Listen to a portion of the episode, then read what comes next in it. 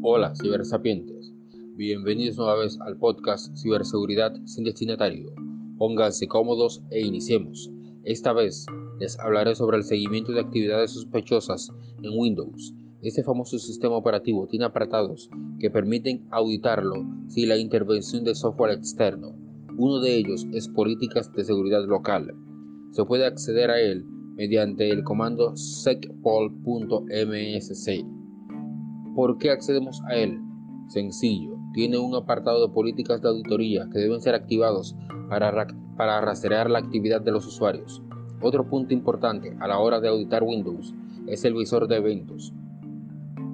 Recuerden que cada actividad dentro del sistema operativo es un evento.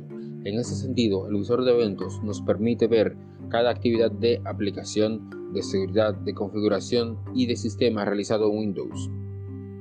Pero, Tener esta información no es suficiente. También debemos analizarla para dividir lo cotidiano de los, de los, de lo sospechoso. De ese modo se sabrá si hubo algún hecho malicioso. Sí, Windows es poderoso y tiene muchas cosas interesantes que nos permiten auditarle. Recuerden, sean seguros al navegar en los mares de Internet.